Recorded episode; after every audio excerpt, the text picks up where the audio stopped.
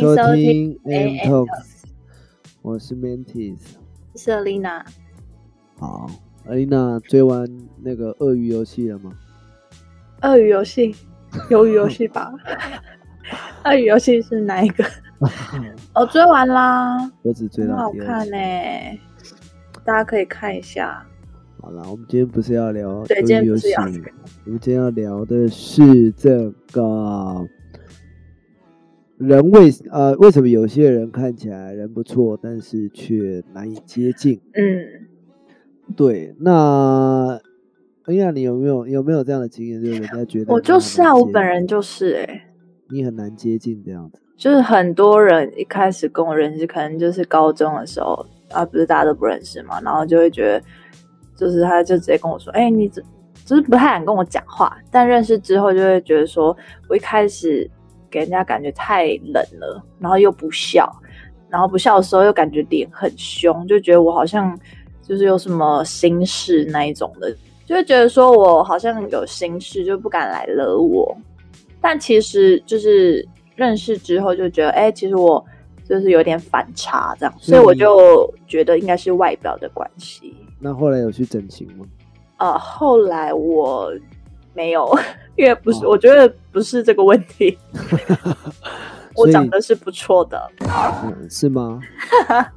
不用整形啦。哦，这样爸爸妈妈会会生气。好啦，不要这样。好啦，所以我自己也是。其实我这个这个主题是我开的啦，就是说，呃，我那时候是因为什么？哦那时候是因为我在教学生，然后我后来发现这个。嗯，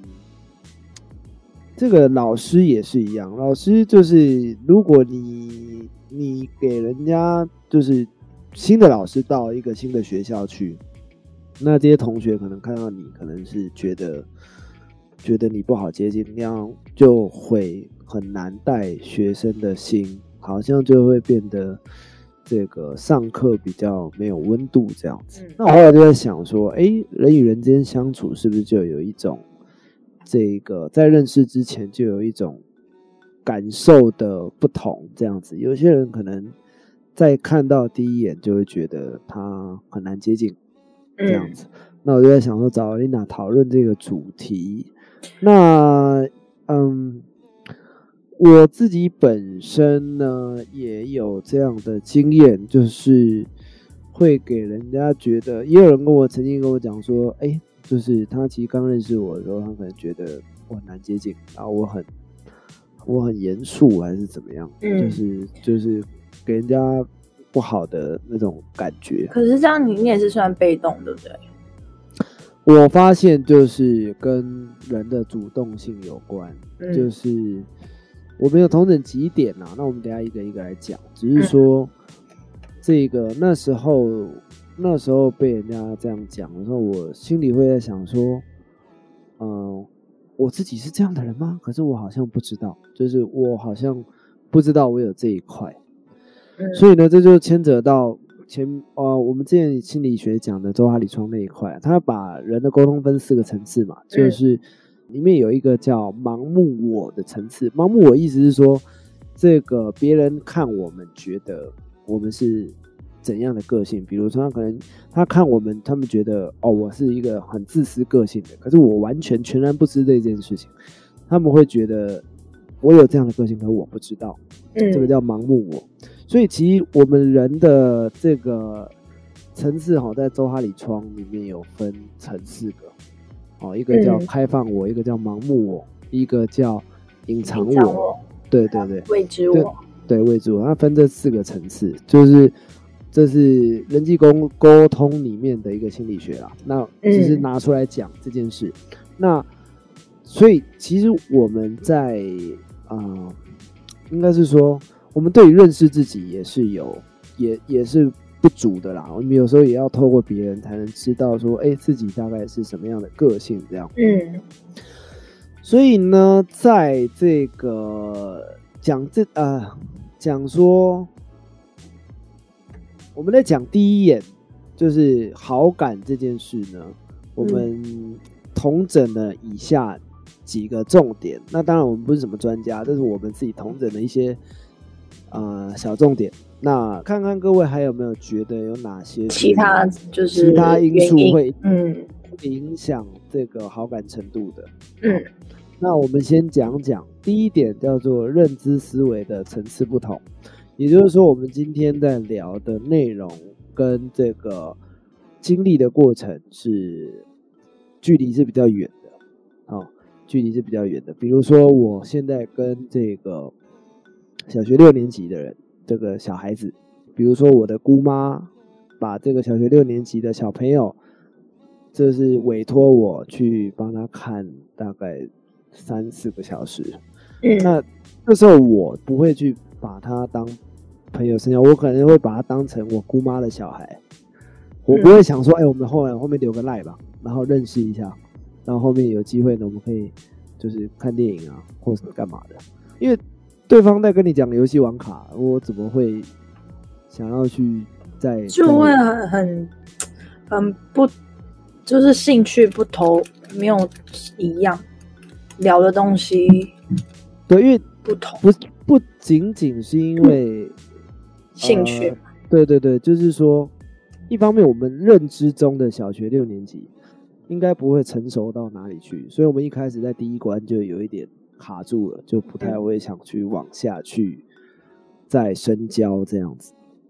那当然，这个小朋友他可能一开口就跟你讲说：“哎、哥哥，我跟你讲，就是弗洛伊德里面谈到一些哲学内容啊，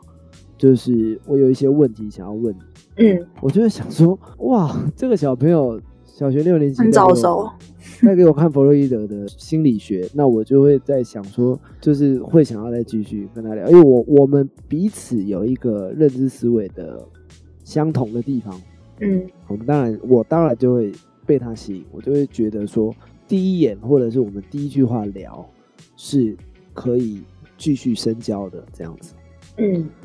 然后再来呢，第二点叫做背景环境不同。那什么叫背景环境不同呢？就是比如说你是一个小康家庭，好，那嗯可能你的同事新认识的同事，或者是你的同班同学、新同学从维格转过来的，哦，嗯那他家是这个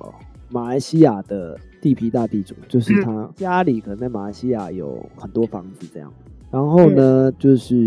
一方面你可能会对他身家背景好奇，你会先看他的衣着打扮。如果这个人衣着打扮呢是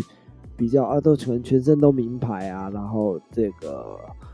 会有很多的首首饰啊饰品等嗯等的，好、然后给人家感觉是比较高高尚尚的，那你可能会会有一点有一点距离，但可能影响不大。但是背景不仅仅是他外在哦，他不不仅仅是你了解他外在，也有可能是他本身好、他可能家里是信这个中东的啊，或者是说他家里可能是信这个基督教、天主教，或者是道教。好、甚至是他可能刚到新环境，那就看着你说，哎，这个尔琳娜，你叫尔琳娜对吗？就是你的嗯眉宇之间有一点黑黑的，我可以请我的，哦黑黑的对对，我可以请我师傅帮你化解这个黑煞。我师傅叫妙禅，你一定听过吧？他很有很有名。哦，紫色嘛，紫色，对对对，紫色紫哦色、啊，就是不然的话，我也可以请那个我认识另外一个也很厉害，叫台长，他可以帮你念，帮你念一些小房子这样但他应该会叫你自己念，他通常都叫人家念，那不会自己念，自己念，他都叫人家念这样子，所以就是可能叫台长或者是嗯。这个我师傅妙禅应该可以帮你化解这样子。我们遇到这样的同事或新朋友，就直接加入黑名单。我没有讲，我说我们可能我们可能就会保持一点距离啦，因为嗯我们可能不是那样环境的人。那相反，如果我是我是紫色的，或者是我是台长的忠实粉丝，那可能又另当别论。但是因为我们可能在背景上是不太一样的，嗯，那这个背景也不也不仅仅是宗教了，还有可能是这个很多球，对啊，球队啊，党嗯派啊，对啊，那你可能有一个预设立场，就是我跟他不合。对，对，然后再来就是态度气质啊。那态度气质里面，我们又分成大概四项，呃，五项。好，第一个是穿着姿态，好，穿着姿态呢，可能比较优雅，比较时尚。就我们刚刚前面讲，就是会有给人家一种有距离的感觉。嗯，好，那当然这不是不好的事啦，就是他会给人家感觉就是比较需要居需要去注意一些形式啊、礼仪等等的。嗯，那你会觉得，因为形式礼仪毕竟是外在需要去整理的，所以它没有像是我们日常这么悠哉悠闲这样子，不用去打理这样。所以在我们需要去打理自己的时候，就会给人家一种正式感嘛。对正式啊、严肃的感觉。对，所以就会给人家有一种有距离的感觉，是不是？我跟这样的人相处，我头发是不是太乱？嗯，我我没有稍微补整一下。对我哎没有补哎、妆，有哎、有，我小小岔开一下一个小小的，裙摆吗？不是不是，这个就是我跟我男朋友刚在一起的时候，因为我可能就是因为女生就比较会呃会打扮怎么样，就是跟心仪的对象出去约会都要就是可能搭配衣服或怎么样的，然后。我男朋友那时候就会就会可能就是时不时的问一下，哎、我我穿这样跟你出去，你会觉得就是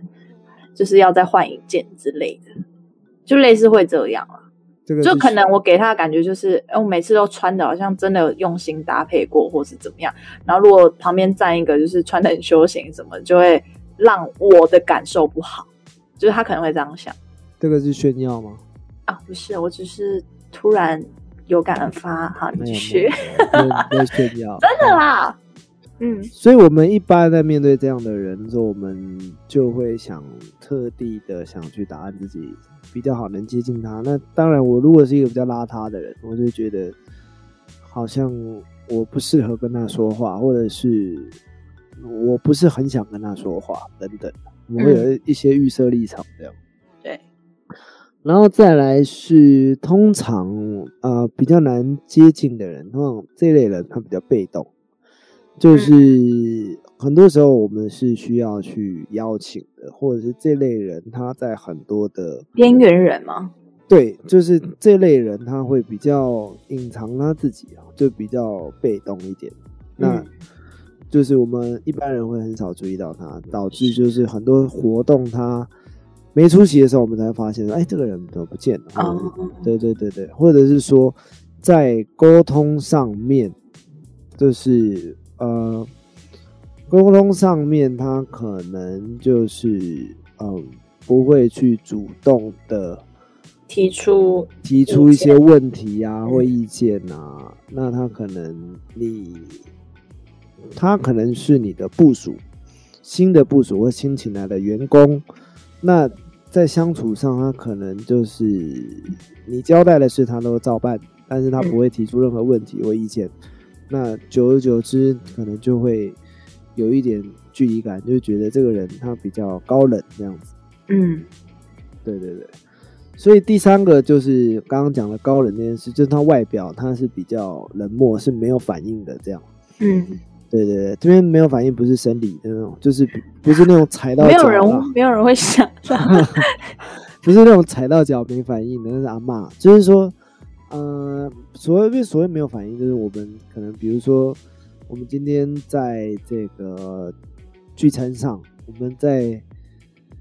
在讲一些呃公司不平等待遇的时候，我们很多人就群体群体激动这样，然后他这个人就没有反应，那我们就会觉得。这个人好像跟我们不是同一国的，或者是说你可能很热情的招待招呼他，但是他这个人你的热情好像感染不了这个人，那这个人就说：“哦，好，谢谢，可以啊，嗯，就是他可能话不多，大概就是一哎、直、我一开我我一开始就是这样的人哎、对，他就可能比较好一点。他可能就一直据点你，然后嗯你就会觉得我一直被据点，然后你可能就不想讲话了。真的，我之前就是被我朋友这样反应，就是我朋友以为我之前有自闭症，我没有，我没有，真的 看来是隐藏多年的抗议啊！真的。他说，就是我现在就是好几年的朋友就觉得说我跟之前落差太大，我之前真的就是你讲的那样，哦，就是人家会会严重怀疑到我好像真的有一些有一些问题什么的智能问题这样。没有，不是突然爆音，就是会觉得说，哎、我是不是自己有什么真没有什么事情，然后郁比较郁闷这样子。再给我讲一次，好 呀，所以呃，这个外表比较冷酷啊、高冷哈、特别冷漠的人，也是会影响你去接近这个人的